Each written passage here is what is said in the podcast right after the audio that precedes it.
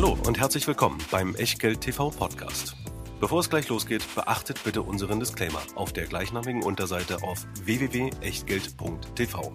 Auf die Inhalte dieses Disclaimers wird zu Beginn einer jeden Sendung explizit eingegangen. Und nun viel Spaß und gute Unterhaltung mit Tobias Kramer und Christian W. Röhl. Herzlich willkommen aus Dubai. Herzlich willkommen im Jahr 2022 zu einem weiteren Jahr mit Christian und mir bei Echtgeld TV. Wir haben uns zum Jahresauftakt etwas vorgenommen, was wir in den letzten Jahren auch schon gemacht haben, und zwar unter dem Titel Diese Aktien steigen immer. Christian ist in die Tiefen der Auswertungsmöglichkeiten vom Bloomberg Terminal gegangen und hat wieder nachgeschaut, was in den letzten zehn Jahren eigentlich alles so zugelegt hat, und zwar immer zugelegt hat. Alles dazu, zu sieben ausgewählten Aktien und auch zu drei aktuellen Markthighlights, mit denen wir gleich starten heute in Echtgeld TV. Und das neue Jahr beginnt natürlich mit Christian und mit dem guten alten Disclaimer. Ja, denn keine Aktie steigt wirklich immer. Deswegen muss ich den Clickbait gleich mal einfangen und darauf hinweisen, dass alles, was wir hier machen, natürlich keine Anlageberatung, keine Rechtsberatung, keine Steuerberatung, keine Aufforderung zum Kauf oder Verkauf von Wertpapieren ist, sondern wir euch hier ein paar Research-Ergebnisse und Meinungen vorstellen und was ihr daraus macht oder eben nicht. Das ist ganz allein euer Ding und damit auch euer Risiko. Wir können dafür keinerlei Haftung übernehmen, genauso wenig wie eine Gewähr für Richtigkeit und Vollständigkeit und Aktualität der Unterlagen zu dieser Sendung, die ihr natürlich auch wieder in der Echtgeld TV Lounge findet. Wenn ihr also wissen wollt, welche Aktien das sind, die da immer steigen, dann müsst ihr euch anmelden. Ebenfalls auch 2022 wieder mit dabei unser Depotpartner und Hauptsponsor, der Scalable Broker, wo ihr nach wie vor die Wahl habt zwischen zwei Depottypen, entweder ganz einfach für 99 Cent pro Order im Free Broker oder ihr entscheidet euch wie wir für den Prime Broker 2,99 pro Monat im 12-Monats-Abo und dann unbegrenzt handeln, investieren und besparen 1900 ETFs über 6000 einzelne Aktien plus dazu die Möglichkeit auch gegen Zusatzkosten über Xetra zu handeln. Vor allen Dingen aber wichtig, dass ihr auch die Aktie besparen könnt, die wir gleich als erstes mit dabei haben. Eine der beliebtesten Aktien ohnehin, das auch im Thema der Sparplansendung ähm, zum Tragen gekommen.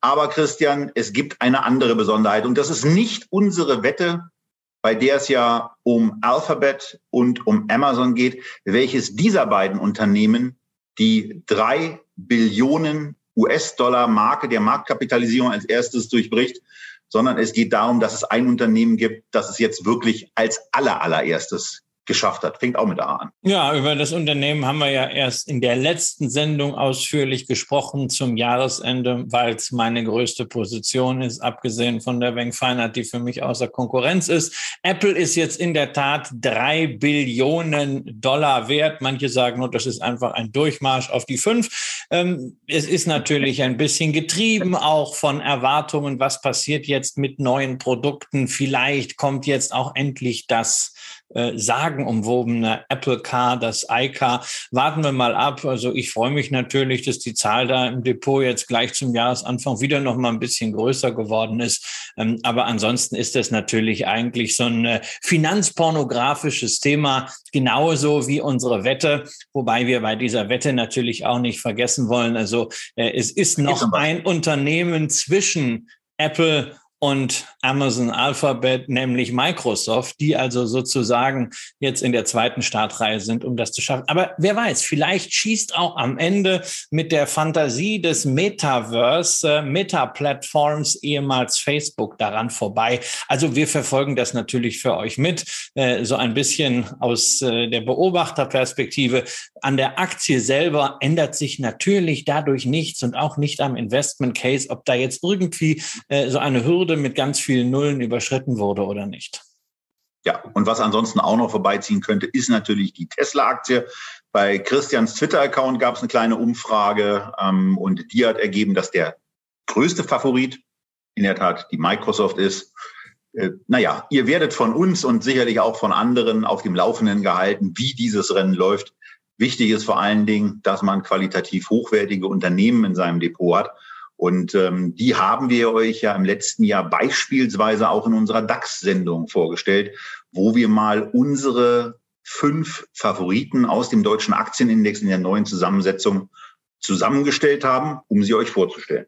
Wir hatten beide fünf Unternehmen. Zusammen hatten wir dann mit drei Überschneidungen sieben und eine Aktie, die war damals noch nicht mit dabei.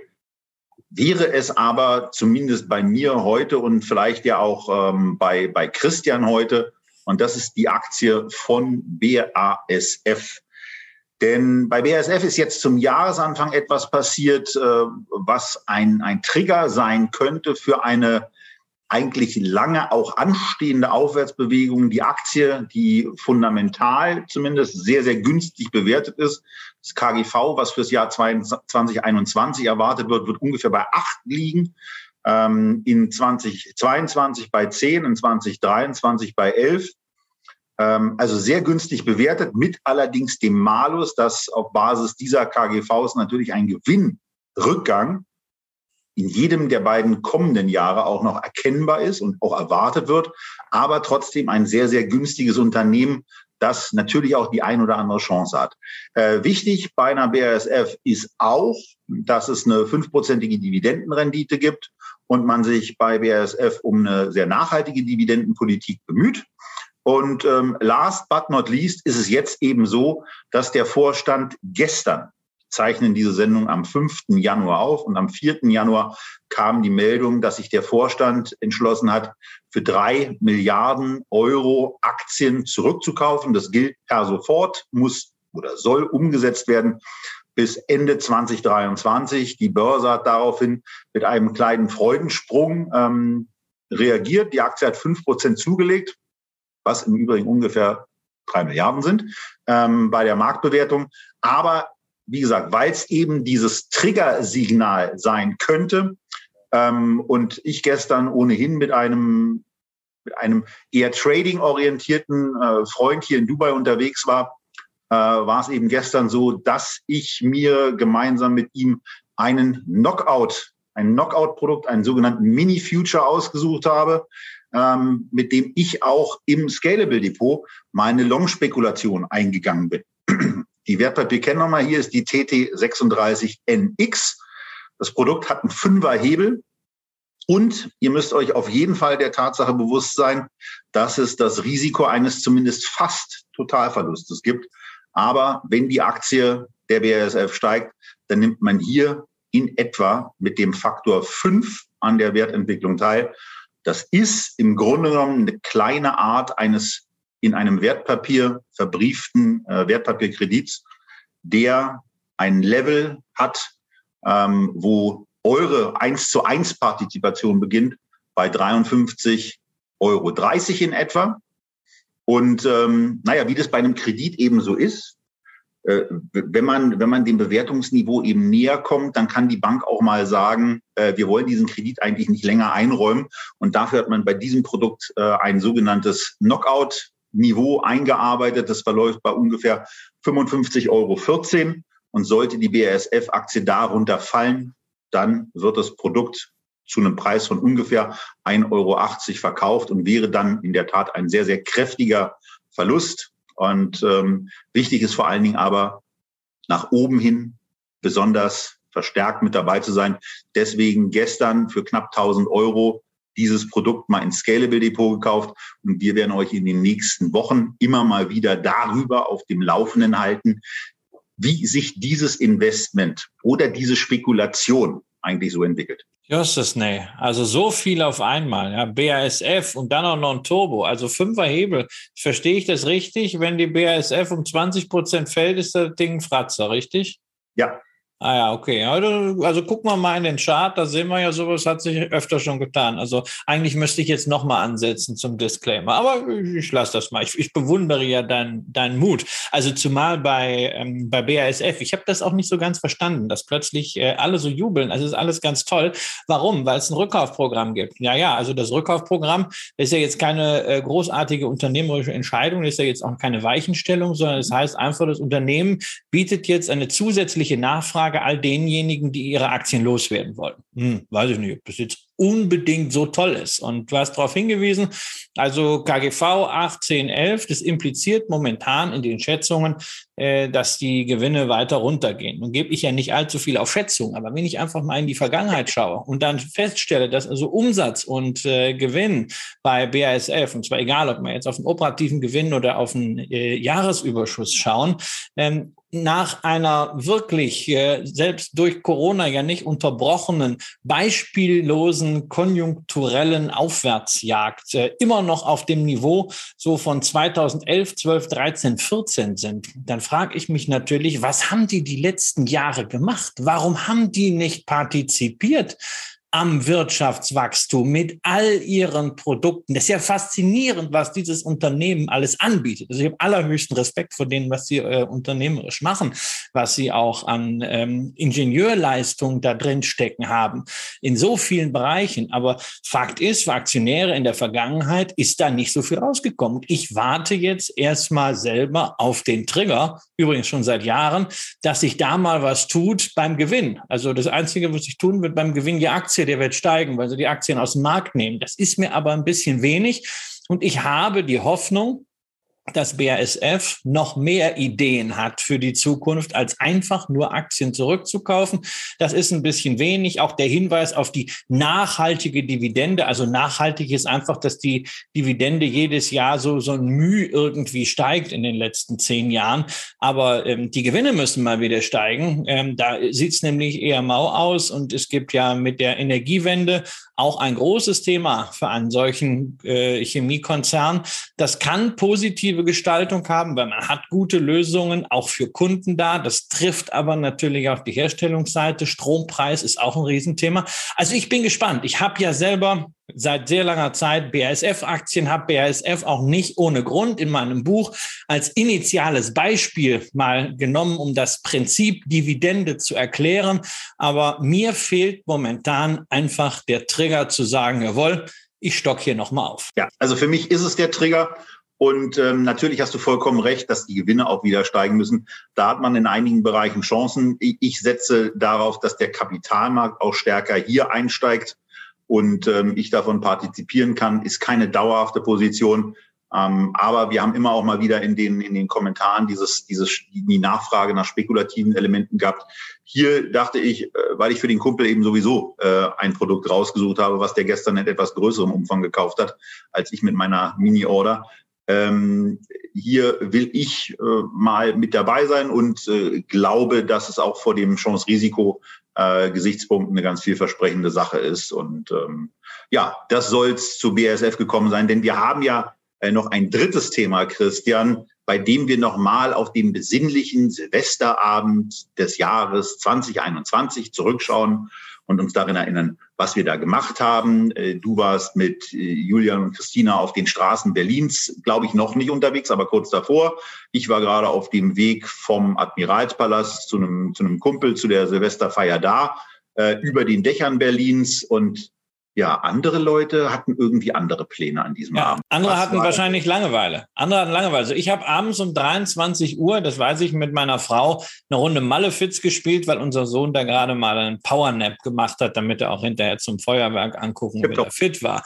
Und äh, andere haben einfach irgendwie beim Raclette äh, gedacht, jetzt ist aber irgendwie ein bisschen langweilig. Komm, wir machen jetzt mal was. Wir könnten doch mal was kaufen. Denn tatsächlich am 31.12.2021 um 23 Uhr gab es eine Ad-Hoc-Mitteilung eines DAX-Konzerns. Delivery Hero hat sich nämlich überlegt, ach, wir könnten doch mal unsere Beteiligung in Spanien bei Globo ein bisschen aufstocken und zu dem Zweck dann auch das genehmigte Kapital in Anspruch nehmen. Also mal wieder neue Aktien ausgeben, bis zu 12,5 Millionen eigene Aktien Aktien sollen aufgewendet werden, um die Beteiligung in Spanien zu erhöhen. Und äh, 7,5 Millionen weitere Aktien soll es dann noch in Optionen geben und 250 Millionen Euro gehen dann auch noch als äh, Liquiditätslinie nach Spanien. Das einfach eine Stunde bevor der Kalender umspringt, mal ad hoc bekannt gegeben. Hast hab du ich so auch noch nicht gesehen. Hast du schon mal erlebt bei einem DAX-Konzern, Christian? Nee, habe ich so noch nicht gesehen. Ähm, wird natürlich ähm, auch dafür wieder wie immer ganz logische Erklärungen geben. Das kann man ja dann äh, meistens irgendwie mit Steuern oder besonderen Terminen nochmal erklären. Ähm, das ist ja auch immer dann von außen schwierig nachvollziehbar. Ich hoffe halt nur, dass man die Chance hat, diese Fragen dann auch wirklich beantwortet zu bekommen. Und zwar äh, von dem, der für sowas zuständig ist. Und das ist der CEO auf der letzten Hauptversammlung, war äh, Niklas Östberg ja nur in Form eines eingespielten Video-Statements anwesend. Und das ist natürlich etwas, äh, was bei einem DAX-Konzern gar nicht geht. Und äh, die Liste an Fragen an die Delivery Hero Hauptversammlung, die ich natürlich auch nächstes, dieses Jahr wieder für die DSW äh, verfolgen werde, äh, ist natürlich schon relativ lang, insbesondere weil ja der großartig angekündigte äh, Einstieg in den deutschen Markt äh, dann auch nach sechs Monaten wieder abgeblasen wurde. Jetzt diese merkwürdige Transaktion auf den letzten Drücker. Tja, es bleibt ein schwieriges Unternehmen. Die einen sagen, Mensch, Delivery Hero setzt seine eigene Aktie als Akquisitionswährung ein und schafft eine globale Plattform. Man kann aber auch sagen, Delivery Hero inflationiert die eigene Aktie, haut sie wahllos raus. Seit dem Börsengang 60 Prozent ist die Aktienanzahl gestiegen. Und irgendwann entsteht dann etwas, was so wenig regierbar ist wie das Habsburger Reich von Karl V. Da ging die Sonne auch niemals unter, aber am Ende ist es halt zerbröselt. Ja, zumindest die Sonne, die man damals kannte und in dem Gebiet, äh, wo sie damals geschienen hat. Denn naja, bei, genau. bei, bei vollkommener Kenntnis des Globus ging sie natürlich auch äh, für die Habsburger irgendwann unter. Da mussten Für Delivery Hero allerdings wirklich kaum. Also ich glaube, sie sind nicht in der Südsee, aber ansonsten sie sind wirklich äh, überall, äh, insbesondere dort, wo man eben nicht Deutsch spricht, sondern das ist quasi eine Emerging Markets Plattform. Auf jeden Fall eine merkwürdige Geschichte, ähm, die weiterhin bedeutet, also da sollte man sehr, sehr genau hinschauen. Ja, und, und, und äh, wenn Niklas Ösberg jetzt sagt nach dem Motto, er würde auch, wird, muss auch nicht unbedingt bis zur HV warten, äh, wir würden hier bei Echtgeld TV schon einen kleinen, äh, einen kleinen spontanen Talkslot mal freimachen, so um uns in zehn Minuten mal erklären zu lassen, a, was äh, Delivery Hero damit eigentlich so genau vorhat und warum zum Geier man ähm, am Silvesterabend nicht was äh, ja Schöneres machen kann, als um 23 Uhr noch eine Ad-Hoc-Mitteilung rauszuhauen. Und der Kampfruf, alles für die Aktionäre, der gilt natürlich dabei nicht. Das war äh, so unser, unser launiger Einstieg zu Apple, zur BASF und zur Delivery Hero Aktie. Aber wir sind ja jetzt eigentlich wegen was ganz anderem hier zusammengekommen. Christian, wir wollen ja äh, eine Serie fortsetzen, die wir in den letzten Jahren begonnen haben.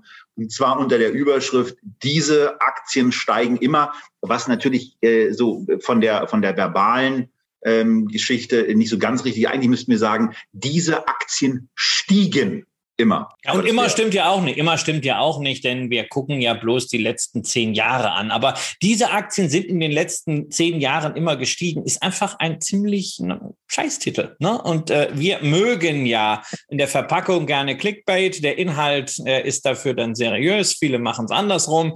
Äh, und insofern haben wir gesagt, das ganze Ding heißt bei uns DASI. Diese Aktien steigen immer. Und in der Tat, wir haben einfach mal geschaut, welche Aktien sind das denn, die in den letzten zehn Jahren, jedes einzelne Kalenderjahr, also zehnmal hintereinander gestiegen sind, beziehungsweise einen positiven Total Return in Lokalwährung äh, erwirtschaftet haben. Das heißt also, Dividenden rechnen wir natürlich ein und äh, die Wertschwankungen zum Euro interessieren uns an der Stelle nicht. Wir gucken auf die lokalen Märkte und wir nehmen auch nicht äh, den hinterletzten Penny Stock, sondern unsere Suche beginnt ausschließlich mit Aktien, die schon vor zehn Jahren eine Marktkapitalisierung von 100 Millionen Euro hatten. Also äh, zumindest mal auf dem Radar dessen waren, was institutionelle Investoren äh, für ihre Investitionen immer mal so als Ursprungswert haben. Ja, sagen wir einfach mal bei den, bei den 100 Millionen, weil ich glaube, da waren es die US-Dollar. Also eine dieser beiden. Ja, Dollar, ja, ja, stimmt, es waren Dollar.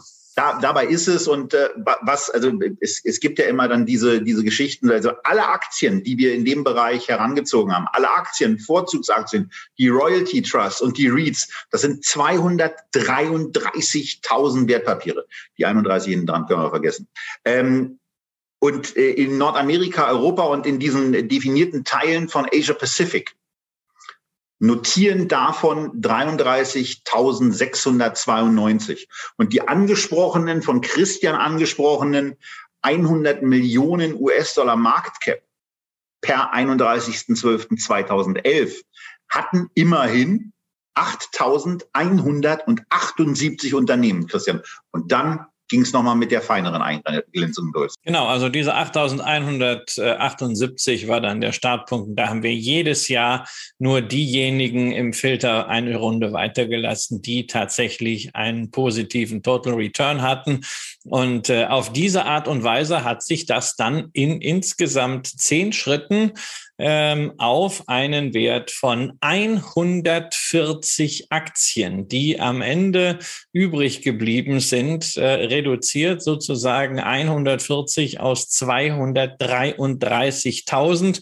Das sind jetzt diese Aktien, die immer gestiegen sind. Und man kann jetzt sagen, na ja, das ist eine ziemliche Statistikspielerei.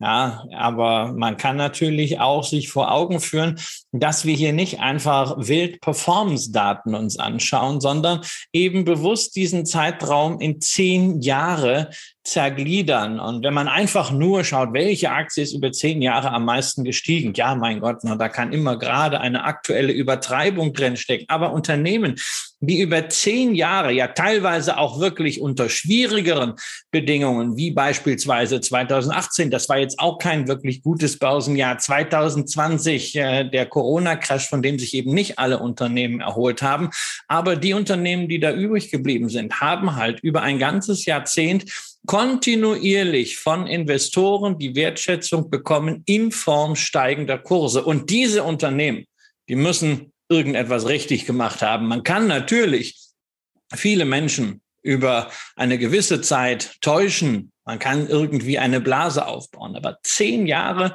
bei so vielen Aktien in so vielen unterschiedlichen Märkten und Branchen, na, also es ist keine Kaufempfehlung, wenn eine Aktie das geschafft hat, aber es ist zumindest ein ganz klares Triggersignal, hier auf jeden Fall mal hingucken. Diese Unternehmen scheinen irgendetwas besonders gut, besonders richtig zu machen. Und zumindest kommt das am Kapitalmarkt auch an, denn sonst würden sie ja nicht steigen. Aber Christian hat äh, das Jahr 2020 eben angesprochen. Natürlich lagen ganz, ganz viele diese Unternehmen 305 sind insgesamt noch ins Jahr 2020 gestartet. In diesem Jahr 2020 massiv unter Wasser. Aber es haben eben zahlreiche immer noch geschafft, sich dann ins Plus zu retten. Und dann bei 140 ist dann der Zähler eben gestoppt, wenn es um das Jahr 2021 ging. Und was, was wir gemacht haben, ist zunächst mal diese Liste eben äh, zu ermitteln. Also das hat Christian gemacht. Und äh, die Gesamtliste steht natürlich auch in den Unterlagen zu dieser Sendung zum Download bereit.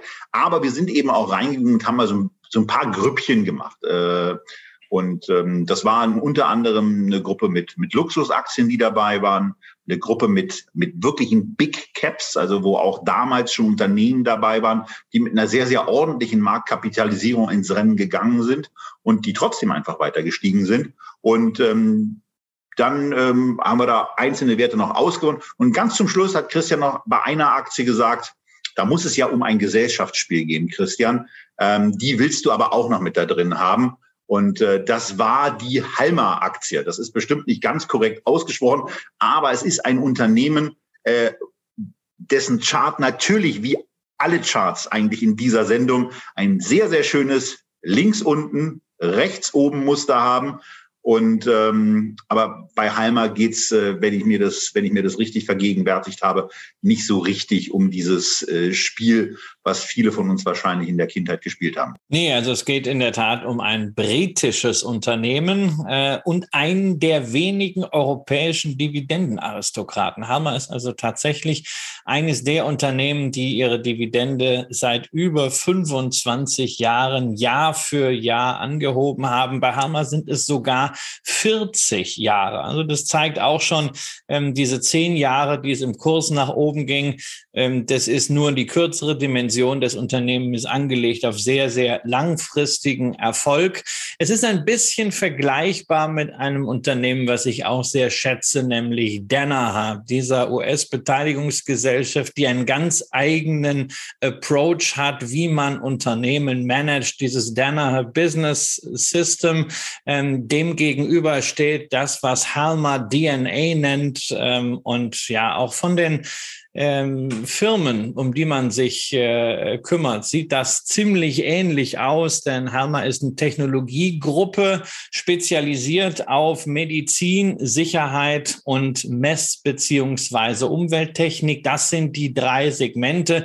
In etwa gleichgewichtet beim Umsatz hat die Sicherheitstechnik äh, einen äh, leichten Vorsprung, so mit 40 Prozent, die anderen jeweils 30 Prozent, sind aber drei gleich starke Säulen. Insgesamt sind es rund 60 Unternehmen in diesem Verbund.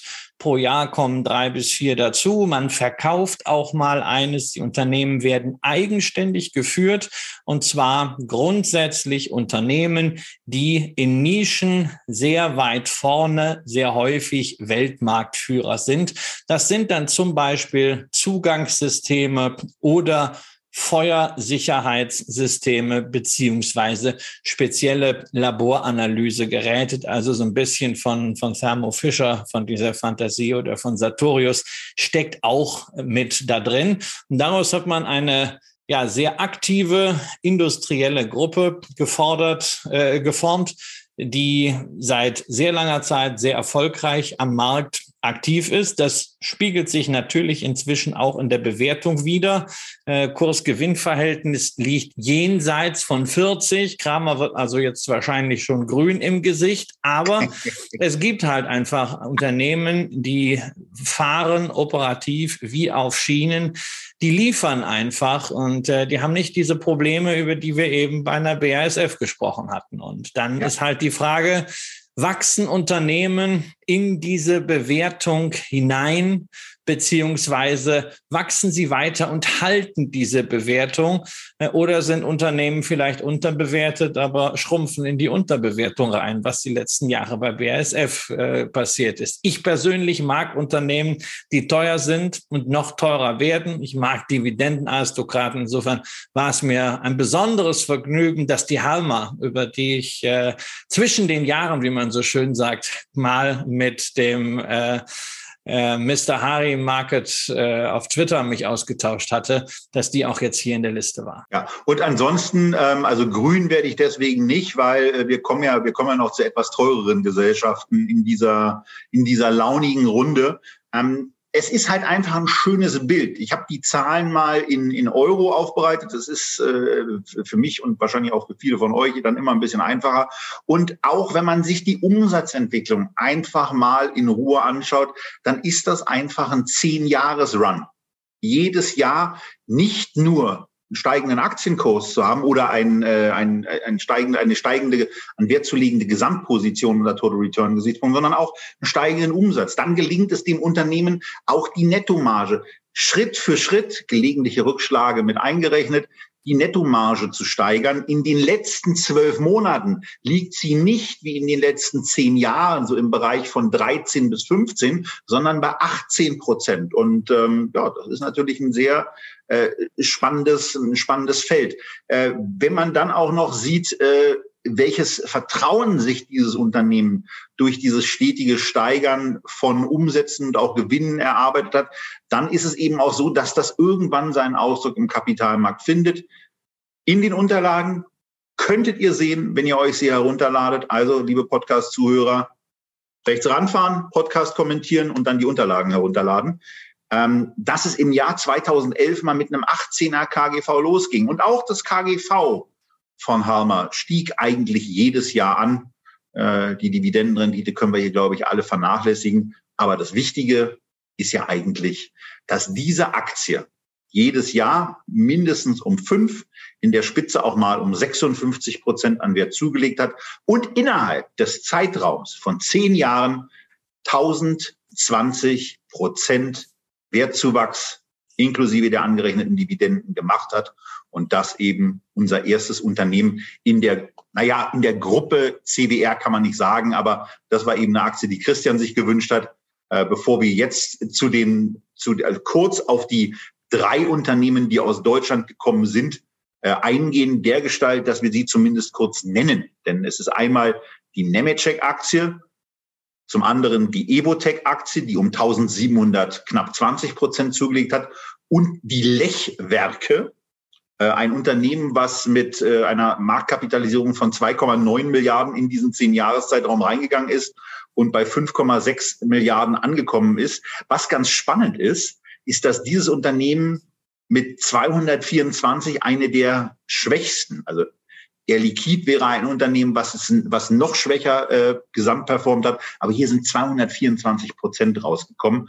Ähm, Christian, bei den drei Unternehmen fällt dir da noch was ein oder wollen wir gleich mit der Nemetschek weiter? Naja, also bei, der, bei den Lechwerken einfach nur den, den Warnhinweis, wenn ihr euch dafür interessiert. Ähm, das ist zwar wirklich ein äh, interessanter Versorger hier aus Augsburg, aber ähm, es gibt halt kaum freie Stücke, ähm, weil das äh, alles bei äh, strategischen äh, Investoren liegt. Also Energy, äh, E.ON ist der äh, dominierende Altaktionär, also der Markt da ist extrem eng. Ja, und dann, dann sind wir eigentlich bei der, bei der Nemetschek-Aktie, ein Anbieter von Softwarelösungen für die Bauindustrie. Und die scheinen in den letzten zehn Jahren sehr, sehr vieles richtig gemacht zu haben. Das zeigt sich sowohl bei einem Blick auf den Chart, den man machen kann, aber auch hier bei einem Blick in die Umsatzzeile äh, der Guru-Fokus-Daten. In 2011 ging es mal bei 164 Millionen los und ähm, ja, für 2020 hat man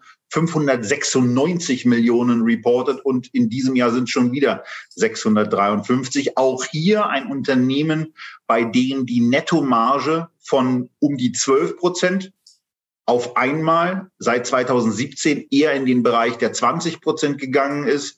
In den letzten zwölf Monaten liegt sie bei 19,28 Prozent. Und das ist äh, ja zumindest da erstmal eine beeindruckende Erfolgsgeschichte. Ähm, unter Bewertungsgesichtspunkten äh, sieht es natürlich noch mal ein bisschen dramatischer aus als äh, eben bei der Harmer-Aktie. Ähm, also da muss man dann eben auch schon bei äh, KGVs äh, auf das, auf das Jahr 2020 gerechnet von 72 ähm, ein bisschen härter im Nehmen sein. Die Wachstumsgeschwindigkeit finde ich persönlich gibt es nicht her. Aber wenn man so einen Titel hat, dann ist einem das auch vollkommen egal, ob das in irgendeiner Form gerechtfertigt ist. Und äh, die ganzen Architekten, Bauingenieure, Tragwerksplaner, Entwurfsplaner, Landschaftsarchitekten wurden, äh, wurden auch noch genannt. Äh, die nutzen diese, diese Produktpalette, wo es im Wesentlichen um Planung, vom Bauen geht, um 3D-Visualisierung, um Kostenplanung. Ähm, und naja, Umsätze werden eben nicht nur in Deutschland gemacht, sondern insgesamt in 100, Le äh, in 100 Ländern in, äh, in Europa, in Nordamerika äh, und auch in Asien. Also vor dem Hintergrund ähm, spannende Geschichte und, das darf man ja auch nochmal sagen, dieser, dieser Gesamtwert des Wertzuwachses 5900 34, die wollen wir nicht verwechseln, 4 Prozent Wertzuwachs in den letzten zehn Jahren. Eine ja, unglaublich beeindruckende Zahl und damit auch in der Gesamtstatistik übrigens relativ weit vorne mit dabei. Ja, also für mich ist das absolut kein Beuteschema. Ähm, bei, bei Softwarewerten äh, brauche ich irgendwie äh, einen Zugang, am besten äh, über eine sehr lange äh, Dividendenhistorie oder dass ich Software selber nutze, wenn ich es im Venture Depot habe. Das ist bei einer Nemetschek äh, halt beides nicht der Fall. Und äh, insofern, ich tue mich leichter, äh, mit solchen Unternehmen äh, wie einer Halma, ähm, gebe aber gleichzeitig natürlich zu, dass ein solches Softwaregeschäft immer deutlich einfacher zu skalieren ist, als wenn du wirklich physische Produkte wie irgendwelche Messinstrumente äh, oder Labortechnologie, Umwelttechnologie äh, an den Mann oder an die Frau bringen musst. Also hier äh, von der Skalierung her natürlich ein ganz anderes Potenzial. Wobei ich mich natürlich immer auch frage, ähm, gerade mit Blick auf Bau, äh, die Nachfrage ist riesig, aber äh, können diese ganzen Projekte, die eigentlich alle erdacht werden, die auch finanziert werden könnten, für die es auch einen Bedarf gäbe, können die auch eigentlich alle gebaut werden? Gibt es auch genügend Leute, die jetzt nicht nur am Rechner sitzen und mit der Maus hin und her flitzen, sondern die dann am Ende wirklich Stein auf Stein äh, das bauen, die den Innenausbau machen, die äh, Zimmerleute, die ein Dach hinstellen können? Also das ist so ein bisschen immer meine Befürchtung momentan, wenn ich sowas über über den Bauboom lese. Unsere dritte Gruppe, und jetzt ist es wirklich eine Gruppe bei dieser, bei dieser Sendung, diese Aktien steigen immer, ist die der Big Five. So habe ich zumindest mal die Unternehmen genannt, die in diese Liste hineingekommen sind und im Jahr 2011 die höchste Marktkapitalisierung insgesamt hatten. Und das, die Liste wird angeführt von der Microsoft die mit damals 218 Milliarden, das klingt aus heutiger Perspektive natürlich irgendwie ganz niedlich, in dieses Rennen gegangen sind und ja, mittlerweile eben bei 2,5 Billionen US-Dollar angekommen sind, also sich äh, deutlich mehr als verzehnfacht haben. Ähm, die Aktienperformance fällt ein bisschen höher aus als der Zuwachs der Marktkapitalisierung. Ähm, aus, aus Gründen. Und es geht eben weiter. United Health ist von einem 39 Milliarden US-Dollar Unternehmen zu einem 475er geworden. Taiwan Semiconductor von 63 auf 576 Milliarden zugelegt auf einen, äh, auf eine Performance kommend von über 1000 Prozent. Und etwas darunter zwei Europäer, Air Liquide, äh, die schon angesprochene Unternehmung, die es in den zehn Jahren mit teilweise gerade mal drei Prozent oder mit 5,8 Prozent, aber trotzdem eben jedes Jahr geschafft hat. Zeigt auch, wie toll dieses Geschäft läuft. Ja, wir, wir, reden, ja. wir reden hier über diese äh, Industriegase. Da gibt es drei äh, Unternehmen, die machen den Weltmarkt, Air Liquide, äh, Air Products and Chemicals aus den USA und natürlich Linde, äh, die nur deswegen nicht drin sind, weil sie durch die Fusion mit Praxair quasi in allen Systemen da mal neu gestartet sind. Und das müsste man dann alles manuell verketten. Da kann man aber dann den Survivorship Bias nicht ausschütten. Deswegen habe ich das hier an der Stelle gelassen. Aber äh, es ist so ein Geschäft, was ist vielleicht nicht hochspektakulär. Äh, aber es ist extrem profitabel und es hat eine steigende Wertschätzung bei Investoren und Air Liquide ist sogar der günstigste von diesen drei Werten. Ja, und 205 Prozent Performance. Ähm, ich bin mir sicher, wenn ihr zehn Jahre zurückblicken könnt auf Investmentresultate, gibt es da einige Werte, die das nicht geschafft haben. Und man, man kann hier eben auch sagen, mühsam nähert sich das Eichhörnchen. Ne? Drei Prozent in 2015, 5,8 Prozent in 2018, 8,8 Prozent in 2020. Ja, man, man könnte auch sagen, für die Sendung, äh, ein gutes Pferd springt nur so hoch, wie es muss und ähm, ist dann eben trotzdem mit dabei. Und es ist eben trotz allem einfach mal ein Verdreifacher. Und ähm, damit äh, eine Geschichte, die sich von 35,7 Milliarden auf 82,4 Milliarden US-Dollar von der Marktkapitalisierung her nach oben entwickelt hat. Aber die eigentliche Aktie, die wir für diese Sendung ausgewählt haben, und deren Wertzuwachs auch beeindruckend ist, nämlich von 66,7 Milliarden auf 200 knapp 65 Milliarden, ist mit einer Performance von 513 Prozent eine Unternehmung, die irgendwann mal damit angefangen hat, dass sie als erste ein unschädliches Haarfärbemittel hergestellt haben. Und heute sind sie das größte Schönheitsunternehmen des Planeten. Aber jetzt erzähl du mir doch mal, warum du dir diese Aktie rausgepickt hast. Du bist ja jetzt nicht so unbedingt äh, der, der Typ, der so, der, so viel, der so viel Haarfärbemittel einsetzt. Ne? Also ich habe das Zeug ja jahrelang benutzt und äh, bist ja auch sonst jetzt nicht so der, der Kosmetik, also brauchst du ja jetzt auch zum Beispiel nicht so viel Shampoo wie ich, ja. Ähm, deswegen, warum L'Oreal? Ähm, ich glaube, weil wir die Aktie lange, ich weiß gar nicht, wir hatten sie sicherlich schon mal, aber wir hatten sie sicherlich auch lange schon nicht mehr. Ähm, auf Microsoft, United Health hatte ich keine Lust. Air Liquide. Könntest ja meine Skepsis gegenüber diesem ganzen äh, Gase-Thema, das ist, das mag ich nicht so gerne. Und ähm, ich fand es einfach äh, überraschend, ähm, äh, zu sehen, dass, dass so ein Unternehmen, was nicht auch permanent im Newsflow drin ist, einfach über diesen Zeitraum auch diese, diese, tolle, diese tollen Ergebnisse abgeliefert hat. Und äh, ja, habe sie deswegen einfach äh, in, der, in der Liste gelb markiert. Ja, ist ja auch einer der langjährigen, extrem zuverlässigen äh, Dividendenzahler. Ähm, man darf natürlich nicht vergessen, das Unternehmen ist inzwischen sehr, sehr teuer geworden. Also wir haben hier äh, durchaus Unternehmen mit Ambitionen. Ich bin ja beruhigt, dass du das mal sagst. Ja, wir haben hier, ja, aber ich meine, ich, guck, ich schaue ja auch danach, also inwieweit ist, ist da eine Bewertung, inwieweit ist die steigerungsfähig. Und bei einem Unternehmen, was wie Herma in sehr spezialisierte kleinere Unternehmen investiert, die dann auch aufpeppt, also so ein bisschen wie Private Equity, ja dann unten noch was dran packt, äh, die intelligent finanziert und dann vielleicht auch mal wieder rausverkauft. Naja, da sind natürlich auch immer wieder Überraschungen dabei. Aber jetzt sagen wir mal ehrlich, ein solches Großunternehmen wie L'Oreal wird jetzt nicht vom zuletzt gezeigten Wachstumstempo, was irgendwie organisch plus anorganisch bei 5, 6 Prozent pro Jahr lag, äh, plötzlich auf 10, 15 Prozent gehen. Ja, und dafür ist natürlich eine Bewertung mit dem Kurs-Gewinn-Verhältnis 46 auf Basis der Ergebnisse, die fürs letzte, fürs nächste Jahr prognostiziert werden, hm, schon ziemlich ambitioniert. Ja. Weil wir am Jahresanfang sind, Christian. Wenn du jetzt nächstes Jahr sagst, ist es das Jahr 23. Nee, nee, das ist schon das Jahr 22, weil die Ergebnisse vom Jahr 21 sind ja noch nicht da. Okay. Die haben wir okay. ja noch nicht.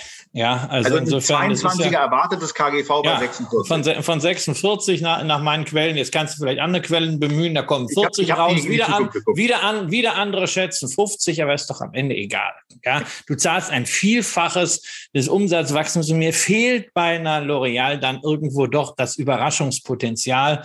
Ähm, die können natürlich auch Übernahmen tätigen, aber ich meine, wenn du mal so groß bist, du bist schon Weltmarktführer, was willst du dann machen? Ja, sie haben gerade wieder eine Übernahme getätigt, irgendwie to the People in den USA, ähm, die machen 50 Millionen Umsatz. Hey, das merken die nicht einmal. Wenn die einen Tag Produktionsausfall für eine einzige Haarfarbe haben, verlieren die mehr Umsatz, als dieses Use to the People bringt. Gleichzeitig müssen die sich natürlich schon bemühen, die Markenartikel von morgen vegan und äh, auch irgendwie passend für junge Kunden dahin zu kriegen. Aber also wenn ich in diesem Bereich der Körperpflege bin, und das ist ja nicht Luxus, das ist Basiskonsum, dann reicht mir persönlich auch eine Procter Gamble für eine Aufstockung. Da passt also wirklich die Sirene jetzt. Ähm, da bin ich seit langer Zeit natürlich als Dividendenaristokrat hier äh, investiert. Aber ich, das ist so ein Ding, das läuft mit. Da freue ich mich, äh, wenn die Dividende kommt, freue mich über das Unternehmen. Da guckst du auch nicht besonders drauf, oder? Nein, da gucke ich überhaupt nicht drauf. Das liegt da und fertig. Ja, ja, da würde ich in dem Moment stutzen, wenn die Dividende runtergeht aber davon ist, äh, ist nicht auszugehen. Da lese ich natürlich schon die Nachrichten, so wie das äh, L'Oreal einen gigantischen Aktienrückkauf gerade getätigt hat, nämlich vier Prozent der eigenen Aktien auf einen Schlag zurückgekauft hat. Und zwar von Nestlé für immerhin 8,9 Milliarden Euro. Denn Nestlé ist tatsächlich nach der Familie Betoncourt mit äh, jetzt noch äh, 20 Prozent der zweitgrößte Aktionär von L'Oreal. Und damit haben wir diese erste Gruppe schon mal, schon mal hinter uns gebracht. Und ähm, beim, beim nächsten Unternehmen ist es, ist es so, dass, dass bei mir ich nochmal einen kleinen Rückgriff auf Weihnachten mache. Ich bin am 24. Ähm, einkaufen gewesen und es war ja so, dass, äh, dass, dass äh, meine Partnerin und ich uns in den letzten Jahren nichts geschenkt haben. Wir bleiben günstigerweise auch dabei, ähm, aber es gab dann immer so ein gemeinsames Geschenk, äh, was wir uns gemacht haben, nämlich dass wir uns einmal im Jahr so ein, also ein Halstuch von LVMH gekauft haben. Nein, das stimmt nicht. Ich möchte, möchte wirklich wetten, dass dein Halstuch nicht von LVMH ist, sondern dein Halstuch von ist Louis von Louis Vuitton. Ja, also weil von LVMH, da, da ist es vielleicht, nachdem du es getragen hast und ein bisschen gefeiert hast, weil dann müffelt es noch nach Champagner und Cognac. Ja, also na, Champagner könnte sein, Cognac ist eher unwahrscheinlich, aber die, der, der eingestellt, also ich hätte es auch gemacht. Also ich, ich hätte es auch gemacht, muss ich sagen. Also es ist kein Klugscheißer-Modus, sondern das war eine Steilvorlage und die hast du mal wieder genutzt. Ähm, hätte ich auch gemacht. So, also richtig, recht hat er der Christian. Es ist natürlich ein äh, Halstuch von Louis Vuitton gewesen, Aber der letzte Einkauf hat mir da äh, nicht gefallen. Wir hatten es in den Sendungen ja ähm, im, im Jahr 2021 schon mal äh, so ein bisschen angesprochen. Ich habe mich da nicht wohlgefühlt. Bin jetzt letztens über den Kudamm gefahren und kam an, an so einem griechischen Unternehmen vorbei, ähm, das ich eigentlich mit einer blauen Farbe äh, in Verbindung gebracht habe und äh, was nach einem griechischen Götterboten benannt ist. Ähm, da bin ich dann eben mal reingegangen, weil die eine relativ, also die hatten ein schönes Schaufenster, das sah gut aus, auch gar nicht mehr in diesem Blau, sondern in einem Orange. Und ähm, da haben die auch Schals verkauft. Das Praktische war, griechisches Unternehmen, wie gesagt, ähm, also äh, die ähm, rechnen in Drachmen ab. Also ich meine, in Euro wären ja diese Schals so teuer, dass äh, das zahlt ja gar keiner. Kann ich mir zumindest nicht vorstellen. Nein, ist natürlich nicht. Also ähm, das Unternehmen heißt nicht Hermes äh, wie der griechische Götterbote, sondern Hermes ähm, und ist eben auch bei uns ein Unternehmen, was in diese in diese Luxusgruppe sich reingeschlichen hat ähm, die LVMH war äh, nicht mit dabei, äh, was mich ein bisschen überrascht hat, aber ist dann eben so.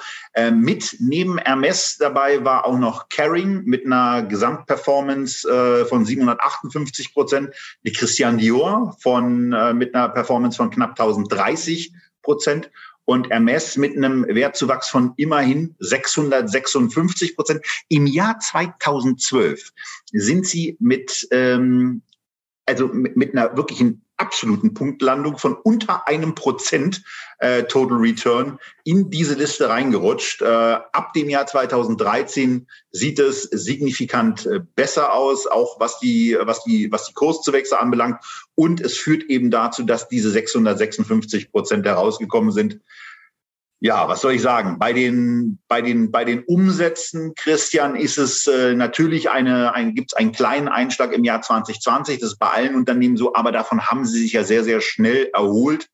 Und ähm, ich war auch ganz froh, dass zumindest ein Schein noch da war, der mir gefallen hat.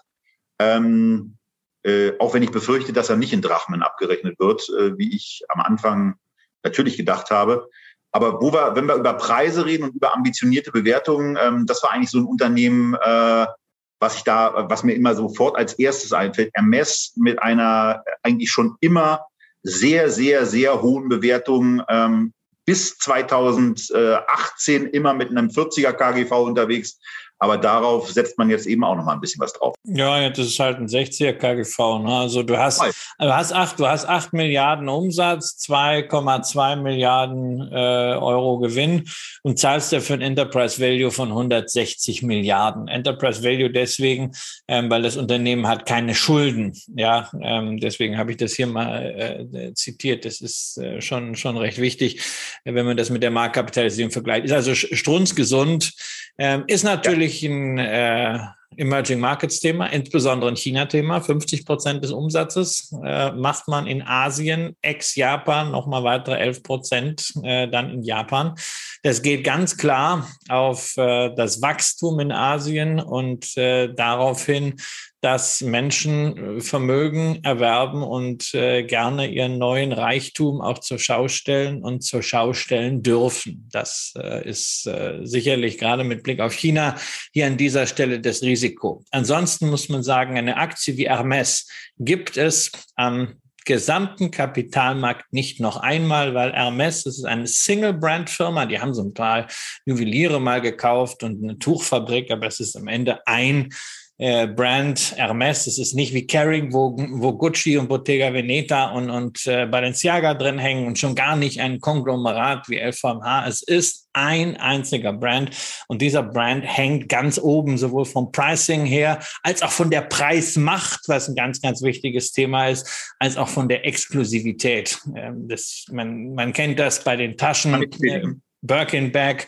Äh, da gibt's da gibt's eine Warteliste und selbst wenn die einfach mal sagen, so als wird das ganze Zeug 15 Prozent teurer, das springt keiner ab. Im Gegenteil kommen eher noch Leute dazu, weil es dann noch wertiger wird. Ja, und ich sage dir ganz offen, in einer Zeit, in der wir Millionen äh, Investments in Anführungszeichen sehen in irgendwelche NFTs von, von Tweets, von digitalen Kunstwerken, von digitalen Sammelkarten, Warum soll dann nicht eine ikonische Marke wie Hermes mit einer 200-jährigen Geschichte auch mit einem 64er KGV bewertet werden? Insbesondere, weil man ja bedenken muss, dass es ein Knappheitspreis auch ist, denn von den Aktien ist ja überhaupt nur ein Viertel am Markt verfügbar, weil der Rest bei der glaube, Familie ganz, ganz Hermes liegt, äh, so wie bei anderen Aktionären, die überhaupt nicht verkaufen bzw. verkaufen wollen. Und selbst von dem Free Float, von den 25 Prozent, von den nominellen, da sind natürlich auch ganz, ganz viele dabei, die auch lange dabei sind und die kämen doch nicht auf die Idee, diese Aktie zu verkaufen. Genau, das ist dann eben eine Aktie, die wahrscheinlich wie eine Birkin oder eine Kellyback äh, nicht verkauft, sondern vererbt werden und ähm, äh, wo es eben einfach so ist, äh, dass man die offenbar einfach hat. Und naja, es gibt dann eben manchmal auch die Situation, dass äh, wenn man in irgendwelchen Indizes enthalten ist, äh, auch, auch das etwas ist, was zusätzlich nochmal mithebt. Denn wenn in europäische Fonds Geld reinfließt und irgendwelche Anlagerichtlinien sagen, da muss jetzt im Anteil von 2,2 Prozent eben auch eine Hermes gekauft werden oder auch 0,2 Prozent, ähm, dann ist das eben ein zusätzlicher Nachfragebringer. Und dem ETF ist es auf Deutsch gesagt einfach mal scheißegal, wie hoch dieses Unternehmen bewertet ist. Das wird gekauft, bums, fertig, aus. Genau. Und darüber hinaus ist natürlich eins wichtig, das ist so ein Unternehmen, wo man eigentlich ein bisschen Angst vor Umsatzwachstum hat. Ja, also die sind äh, in, den, in den letzten zehn Jahren beim Umsatz so um zehn Prozent äh, gewachsen, beim Ergebnis etwas über, überproportional, so zwölf bis 15 Prozent pro Jahr.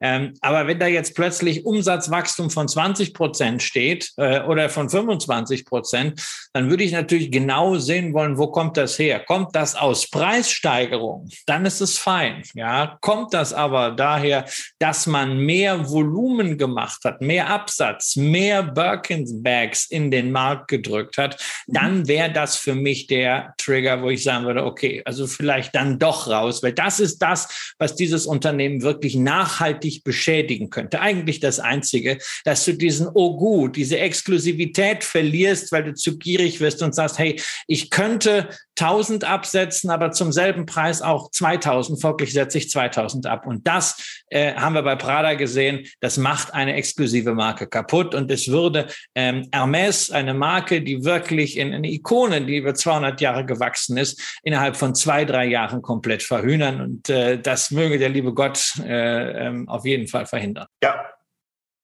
wir verlassen das Luxussegment. Wir hatten es ja im Grunde genommen mit, mit Caring auch schon in der 22 für 22 Sendung von Christian mit dabei, eine verhältnismäßig preiswerte Luxusaktie die dann auch mit einer glänzenden Performance aufgetrumpft hat ähm, und eben eine Doppelnennung äh, quasi in diesen beiden Sendungen bekommt, was sicherlich äh, äh, nicht nur der erste Ritterschlag war Ende letzten Jahres, sondern jetzt kommt eben mit der Performance auch noch ein zweiter dazu ähm, und ein besonderes Qualitätsmerkmal. Ein besonderes Qualitätsmerkmal ist auch die obskur wirkende 11,5 Prozent pro Jahr Gruppe die ich gebildet habe. Auf 11,5 Prozent bin ich deswegen gekommen, um möglichst viele Unternehmen eben rauszusieben. Also hier in dieser Gruppe sind jetzt nur Aktien enthalten, die jedes Jahr mindestens 11,5 Prozent zugelegt haben. Warum 11,5 Prozent und nicht 12 oder nicht 10? Weil 11,5 Prozent pro Jahr mindestens zu einer Verdreifachung führt. Aber die Performances sind hier natürlich deutlich stärker geworden. Äh, ich weiß gar nicht, wie ich das aussprechen soll. TTED Union, Christian, ähm, 455 Prozent. TTED, ist es richtig ausgesprochen? Ja, ja, ich glaube schon.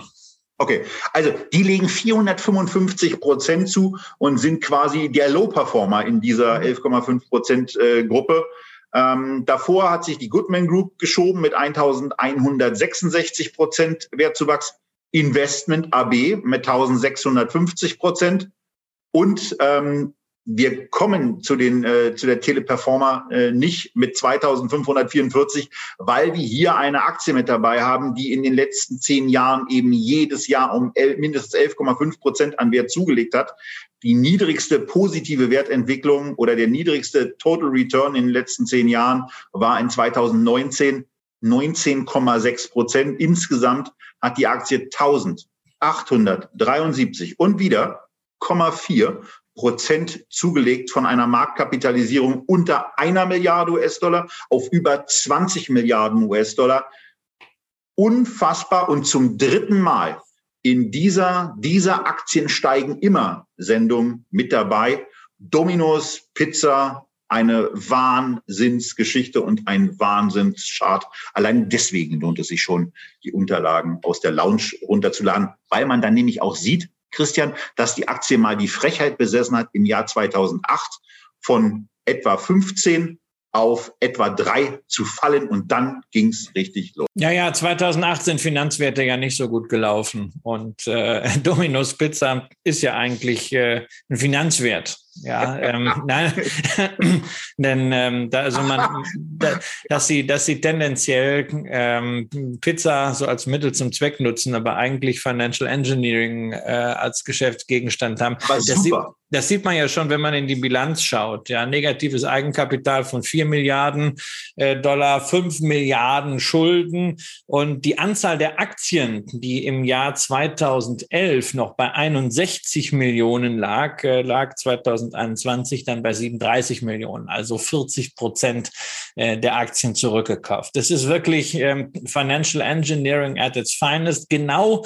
in dieser Zeit, in der dieses Financial Engineering eben auch durch immer niedrigere Zinsen äh, belohnt beziehungsweise stimuliert wurde. Ähm, es ist halt im Wesentlichen ein Franchise-Geschäft, für, für das man nicht dieses Kapital braucht, was jetzt beispielsweise eine BASF im Unternehmen hat hat. Aber wenn man sich anschaut, wie die Anzahl der Stores sich entwickelt hat und was da auch noch jetzt an Potenzial ist, das sie ausweisen. Sie sehen also jetzt nochmal allein in den Ländern, in denen sie drin sind, nochmal äh, 30 bis 40 Prozent Potenzial für die nächsten Jahre äh, bei der Eröffnung von neuen Standorten. Muss man sagen, solange dieses finanzielle Umfeld bleibt, kann diese Wachstumsstory weitergehen. Und Gerade in den USA muss noch ein anderes Thema natürlich äh, passieren. Ähm, dieses, äh, die Qualifizierung der Mitarbeiter muss gelingen, weil man hat in den letzten Monaten, gerade nach der Pandemie, wirklich Probleme gehabt, gute Leute zu finden und hat deswegen auch äh, eine sehr, sehr lange Reihe steigender Umsätze knapp äh, unterbrechen müssen. Ja, also insgesamt ähm, eine Geschichte, die, äh, wann immer man so einen Dominos Pizzaladen sieht, eigentlich unglaublich anmutet bei der ähm, jetzt nicht unbedingt besonders ansehnlichen Gesamtgestaltung äh, dieser Dinge, aber es funktioniert eben irre gut. Die Aktie ähm, ist hoffentlich auch im nächsten Jahr wieder mit dabei mit einem kleinen Update. Und äh, das waren unsere 11,5 Prozentwerte und wir kommen zu den letzten beiden Gruppen, nämlich einmal den wirklich absoluten Top 5 dieser Auswertung. Ähm, und die gehen wir natürlich von Platz 5 auf, bis auf Platz 1 einmal komplett durch, bevor wir zu den mitunter auch ein bisschen überraschenden äh, Unternehmen kommen, die es auch geschafft haben, jedes Jahr einen positiven Return für Aktionäre zu erwirtschaften. Auf Platz 5 die Sartorius mit 6.252 Prozent Total Return. Repligen, sage ich das richtig oder heißt es Repligen oder äh, was auch immer das ist, sagt Christian gleich. Ich sag, nein, nein, das kann ich dir, das kann ich dir auch nicht sagen, 33 Prozent. Achso, okay. das, ne, weil also das sind das sind jetzt Unternehmen, die also vor äh, äh, zehn Jahren Marktkapitalisierung von knapp 100 Millionen hatten äh, oder 200 Millionen. Äh, also ich kenne zwar sehr sehr viele Aktiengesellschaften, könnte dich auch korrigieren, dass wir hier nicht über Sartorius äh, aus äh, dem DAX sprechen, sondern über die Tochtergesellschaft Sartorius TD Cedim, die französische Tochter, in der das Bioanalytics-Geschäft drin ist. Aber äh, ich weiß auch nicht, wie jetzt bei jeder äh, Firma, wie man sie ausspricht und auch nicht bei jeder Firma, was sie geschäftlich macht, insbesondere nicht bei den doch recht zahlreichen asiatischen Firmen, die wir hier drin haben. Ja, also ich sage jetzt einfach mal Repligen, von, der muss man sich auch mal auf der Zunge zergehen lassen, von 125 Millionen US-Dollar Marktkapitalisierung auf 14,4 Milliarden. Kobe Busan äh, macht das Ganze noch ein bisschen schärfer, von 215,6 auf 10,6 Milliarden, also 215 Millionen, 10,6 Milliarden, heißt, eine, heißt ein Gesamtreturn für die Aktionäre von 8.535 Prozent. Benefit One setzt dann noch ein oben drauf, 8.822 Prozent. Auch da 153 Millionen war es mal und 6.854 Prozent ähm, waren es eben am 31.12. Und ich habe gerade hier in, in Dubai in den letzten Tagen ein Hörbuch zu Ende gehört, das nennt sich 100 Beggars.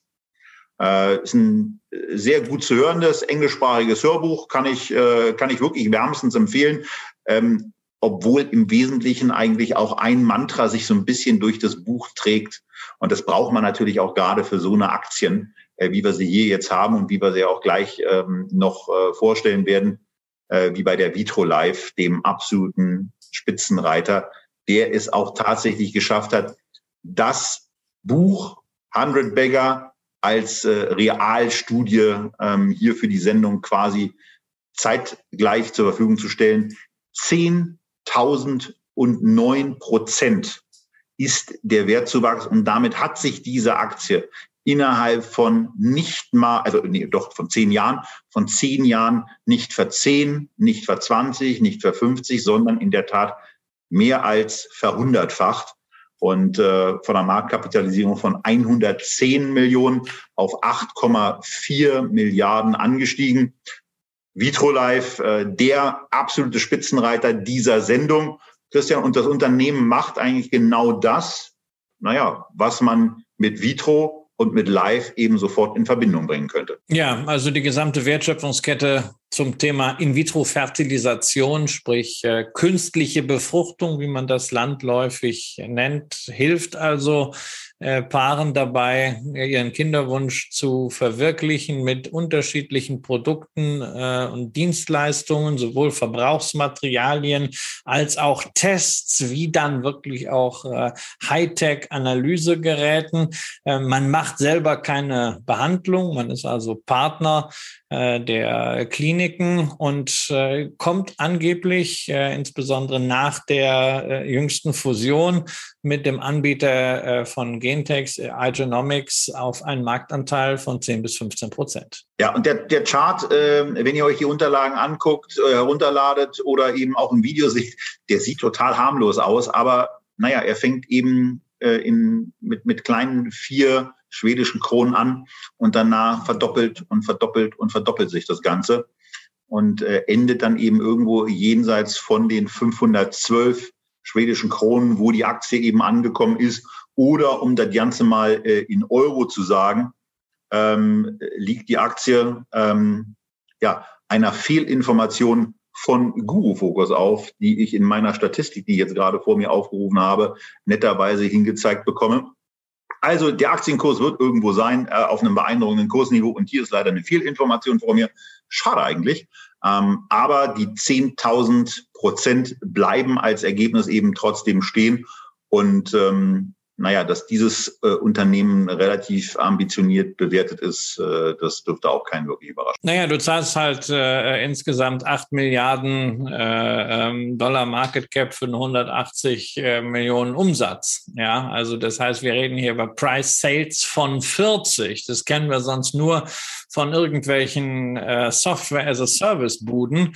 Aber das ist schon eine ordentliche Hausnummer, selbst wenn man bedenken muss, dass äh, Vitro Live äh, seit Jahren profitabel arbeitet, mit einer Marge von 20 Prozent arbeitet, dass man sehr, sehr gute Altaktionäre hat. Äh, Ankeraktionär ist die Demand Stiftung der Hörgeräte und äh, Diagnoseanbieter aus Dänemark, ist vielleicht dem einen oder anderen auch börsennotiert äh, natürlich bekannt.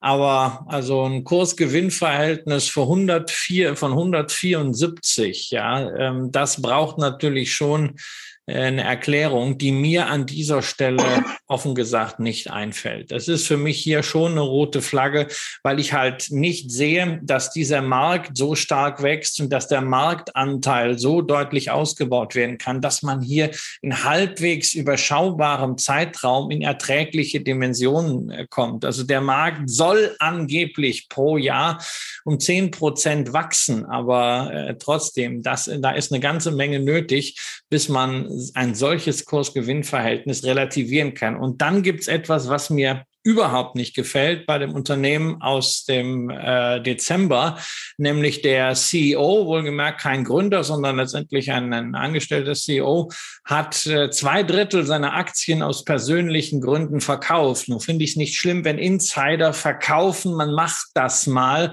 aus äh, äh, auch einfach. Zwei Drittel? Ja, aus, einfach aus Diversifikationsgründen. Aber Richtig. zwei Dritteln auf diesem Niveau, da denkst du dir halt schon, puh, vielleicht ist das auch ein Argument hier an dieser Stelle mal zu sagen, okay, time to take a profit. Ja, und äh, ich meine, der persönliche Grund kann ja auch einfach mal die persönliche Vermögensoptimierung gewesen sein. Auch das ist ja ein persönlicher Grund. Auch das ist ja, legi auch das ist ja legitim. Aber äh, also ich mache das ja auch bei der Bank Feinart. Ich habe äh, äh, im vergangenen Jahr auch ein paar Mal ein paar Aktien verkauft. Ich habe immer noch genug, aber es ist einfach so. Ähm, ne, ich, ansonsten gucke ich ja auch immer so ein bisschen auf äh, Vermeidung von Klumpenrisiken. Das mache ich ja hier schon gar nicht. Aber es ist einfach auch mal schön, ja, sich so einen Belohnungseffekt zu haben, zack, du verkaufst ein paar Aktien, für die du irgendwann mal einen Pups bezahlt hast und dann ähm, ja, kommt gleich ein bisschen mehr als ein Pups raus. Ja, also äh, kann man hier sagen, äh, unglaubliches Unternehmen, äh, was ich glaube ich seit äh, sechs, sieben Jahren nicht mehr angefasst hätte. Äh, ein 30er KGV bei entsprechenden ja. Wachstumsaussichten. Ja, äh, das, das kann man noch machen. Und äh, da hätte ich in der Theorie noch 2014 zugreifen können, wobei mir ganz ehrlich auch wahrscheinlich da das zurückgerechnete Wachstum, weil auf Zukunftsprognosen gebe ich da ja auch nicht so gerne so viel bei so einem Unternehmen. Äh, das hätte mir nicht gereicht. In 2015 ist man dann mal ein bisschen stärker gewachsen und dann ging es im Grunde genommen mit der, mit der Höherbewertung los. Äh, Kursgewinnverhältnis von 30 auf 34, auf 44, 51, 55, 81 naja, und ähm, äh, das, das aktuelle KGV hat Christian jetzt gerade schon gesagt. Ähm, und ja, das, das ist obskur. Und äh, wenn man sich anguckt, wie das Unternehmen wächst, dann äh, ist es eben, also dann kann ich den CEO auf dem Level sehr, sehr gut verstehen, dass er da einfach mal gesagt hat, ähm, jetzt, jetzt ist aber auch mal gut. Aber falls der Wahnsinn noch weitergeht, hat er ja noch ein Drittel. Ähm, also von daher, äh, glaube ich, hat der erstmal alles richtig gemacht. Wir kommen zur letzten Gruppe der Zusammenstellung. Ähm, diese Aktien steigen immer, wo wir ein paar Unternehmen einfach aus diesen 140 mal ausgewählt haben. Und wir sind so bei der Gruppe What gelandet. Ähm, und da ist so ein Unternehmen dabei, die hatten wir, glaube ich, schon mal. Da waren die nicht schon mal hier in dieser Sendung mit dabei. Also über Pool haben wir schon mal gesprochen, Christian. Äh, die machen ja lustigerweise genau das, äh, wie sie heißen. Ja, ja, die machen genau das und machen das. Also alles drumherum auch noch. Ja, ja, machen das sehr, sehr solide mit den Pools. Das war natürlich äh, durch die Corona-Pandemie jetzt nochmal ein äh, besonderer Kicker, aber das sieht man hier auch wieder. Ja, also es reicht eben nicht, dass du nur zwei Jahre ordentlich im Kurs läufst, sondern das ist eine Auswertung, die erstreckt sich über zehn Jahre. Und äh, man sieht auch hier wieder, die müssen auch in der Zeit davor einiges richtig gemacht haben. Und auch hier haben wir zwei Themen. Wir haben sehr, sehr ordentliches Wachstum, weil natürlich steigender Wohlstand auch die Nachfrage nach äh, einem schönen Pool stimuliert. Und zum anderen haben haben wir das, was man immer Multiple Expansion nennt, also der Gewinnvervielfacher, das Kurs-Gewinn-Verhältnis, was man einem solchen Wert zubilligt, ist ebenfalls mitgestiegen, äh, wo wir früher da äh, vielleicht mal gesagt haben, na ja, das ist irgendwie so zyklischer Konsum, bisschen schwierig, äh, hat auch noch mit Bau zu tun, schreiben wir mal einfach eine 12 dran, sagt man jetzt, ja, hey, super, zyklischer Konsum, die Leute wollen Geld ausgeben, Bau auch total super, äh, packen wir mal eine 28 dran. Ja, aber äh, du sprichst ja natürlich auch den Punkt an, der besonders wichtig ist. Also gerade bei diesen diesen Unternehmen, die sehr, sehr performant auf der Umsatzseite wachsen, denen es dann noch gelingt, eine Margenausweitung zu machen, die würden ja alleine davon schon profitieren. Umsatzwachstum ist schön, Margenausweitung führt zu höher steigenden Umsätzen. Schon bei gleichbleibendem Multiplier äh, ist, es, ist es ja so, dass diese Unternehmen in eine auf höhere Niveaus wachsen würden. Aber dann traut ihnen der Kapitalmarkt auch in die Zukunft gerichtet noch mal mehr zu. Und das führt dann eben genau zu diesen, zu diesen Effekten, dass man an verschiedenen Stellen einfach ähm, ja, äh, höher bewertet wird und äh, da eben ein Turbo zündet. Und der hat jetzt 2000 Prozent äh, Total Return geführt. Adobe. Wobei, wobei, also Tobias, gerade an der Stelle noch mal einmal einhaken, ja. ja. Äh, ich will auch da noch mal das Thema Knappheitspreise äh, erwähnt haben, ja. Äh, ist äh, Unternehmen, die in einer solchen Situation sind, dass sie wirklich über mehrere Jahre, am besten sogar mehrere Wirtschaftszyklen wachsen konnten, eventuell Margen steigern konnten, gibt es nicht unbegrenzt und die sind auch nicht replizierbar, ja? genauso wenig äh, wie beispielsweise besonders gute Baugrundstücke oder Immobilien in besten Lagen. Folglich sehen wir bei solchen Aktien, die solche Qualitäten haben, eben dasselbe wie auch bei 1a Immobilien. Man hängt entsprechende Preise dran. Ähm, und es ist natürlich auch hier nach wie vor möglich, dass Unternehmen einfach bei dieser Bewertung bleiben, vielleicht das Multiple nicht mehr steigt, aber wenn sie weiterhin Umsatzwachstum hinkriegen und auch Margen Margenwachstum, äh, sodass die Gewinne leicht überproportional steigen, ist da immer noch Potenzial dann für steigende Kurse bei gleichbleibender Bewertung. Das ist, glaube ich, sehr, sehr wichtig, dass man nicht einfach sagt, oh, KGV 40, da ist das Beste runter, da kann nicht mehr viel passieren. Bei KGV 40 kann noch sehr, sehr viel im Kurs nach oben passieren, genauso äh, wie bei einem KGV 8. Und da sind wir wieder bei der BASF, äh, auch ein Unternehmen in diese Bewertung hineinschrumpfen kann. BASF rockt das jetzt in den nächsten Monaten. Ähm, in dieser Gruppe der What? Werte. Noch mit dabei ist Adobe. Die sind ja hier quasi jetzt Stammgast irgendwie, wenn wir über Technologien reden, wenn wir über irgendwie äh, Performance reden, wenn wir über Tenberger Kandidaten Kriterien reden, sind die immer mit dabei. Also ein irre beeindruckendes Unternehmen und ganz nebenbei 1906 Prozent Total Return. Vale Resorts, die machen im Grunde genommen auch im Übrigen das, ähm, was auf dem Namen draufsteht. Vale übrigens äh, gerade außerhalb der Skisaison auch ein äußerst empfehlenswertes Städtchen für tolle Hotels, die man gerade dann kurz nach der Skisaison für tolle Preise auch äh, mal buchen kann. Äh, wenn man wenn man dort Skifahren will, dann wird es ein bisschen ein bisschen holpriger finanziell, aber die Hotels sind auch ohne funktionierende Skilifte äh, sehr, sehr gut zu benutzen. Und ebenfalls mit dabei, ähm, habe hab ich ja schon gefreut, die Metro, und zwar die kanadische Metro, ähm, die wir auch in einer, in einer Sendung schon mal im Jahr 21 besprochen haben, die ich auch ins Echtgeld TV ähm, Depot hineingekauft habe. 336,5 Prozent, immerhin Total Return. Aber eine Aktie wollen wir uns aus dieser Gruppe eben auch noch angucken. Und das ist die einzige relevante Investmentbank von Down Under aus Australien. Macquarie hatte in Deutschland mal auch im Derivategeschäft einen kurzen und dann insgesamt eher ähm, nicht so erfolgreichen Markteintrittsversuch, hat das relativ schnell äh, korrigiert. 69 erst gegründet, 1969 erst gegründet, ähm, die Banklizenz dann 1985 erhalten, seit 1996 an der Börse notiert und dann eben in den üblichen Banking-Bereichen, Investmentbanking, äh, Capital Solutions, äh, Wealth Management äh, tätig. Und ähm, naja, ein bisschen, bisschen spannender wird's neben dem Chart eben auch, wenn man sich anguckt, was dieses Unternehmen vor allen Dingen auf der Net-Income-Seite äh, so abwirft. Denn äh, in einer Euro-Umrechnung sind's von März 2011 689 Millionen, dann immerhin 1,953 Milliarden geworden, also den Umsatz, äh, die, Entschuldigung, den, das Net Income verdreifacht. Und naja, wenn, wenn sowas dann passiert, dann ist klar, dass auch da ähm, äh, ein, ein paar Sachen bei der, beim Total Return passieren. Ähm, und das sieht hier sehr, sehr stark, Christian, auch nach Aktienrückkäufen aus. Ja, das ist natürlich bei äh, einem solchen Unternehmen, was so profitabel ist, äh, eine zwangsläufige Geschichte. Äh, genauso wie die Dividende 50 bis 70 Prozent äh, schüttet man aus. Das ist für australische Verhältnisse sogar relativ wenig.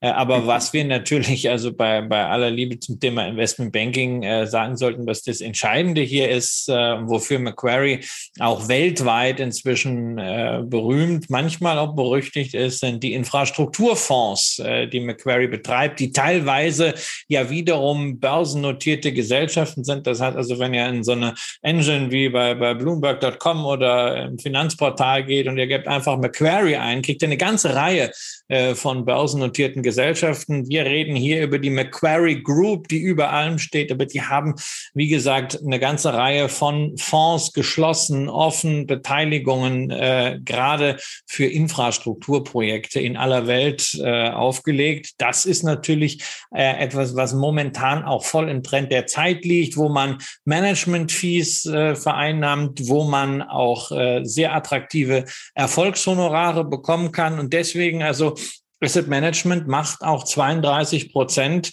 vom operativen Ertrag. Ähm, der andere große Bereich, das ist Markets, das ist insbesondere Trading, Handel.